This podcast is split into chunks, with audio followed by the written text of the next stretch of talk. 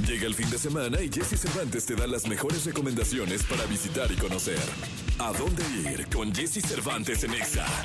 Inició diciembre y las actividades por la cercanía de la Navidad y el Año Nuevo empiezan a acumularse en el corazón de la Ciudad de México. Desde el primer día de este mes se instaló la tradicional romería de Sembrina y el Día de Reyes en el centro histórico de la capital. Más de 900 puestos estarán ubicados en las avenidas Juárez, Eje Central, en las calles Dolores, 16 de septiembre, Correo Mayor y Corregidora, así como en tres pequeñas romerías localizadas en la zona juguetera que forman las vialidades José Joaquín Herrera en la Plaza Pino Suárez y Doctor Mora. Se puede visitar, comprar y comer desde las 10 de la mañana a las 8 de la noche, todos los días hasta el 5 de enero.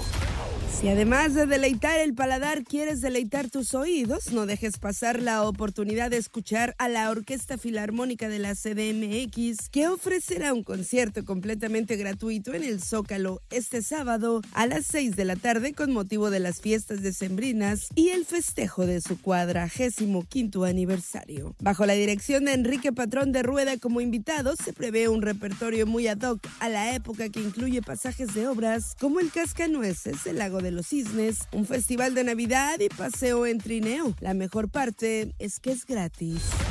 Y si lo que te gusta es el deporte, no puedes perderte la clase masiva de bote balón, que será impartida nada más y nada menos que por el exjugador mexicano de básquetbol profesional de la NBA, Eduardo Nájera. La cita es este sábado a las 9 de la mañana en el Monumento a la Revolución. El evento organizado como parte del primer Festival Pilares 2023 se planeó como una preparación para otra gran clase masiva prevista para 2024, que pretende romper el récord Guinness con más de 9.000 personas botando un balón al mismo tiempo. El acceso a la clase de mañana es libre.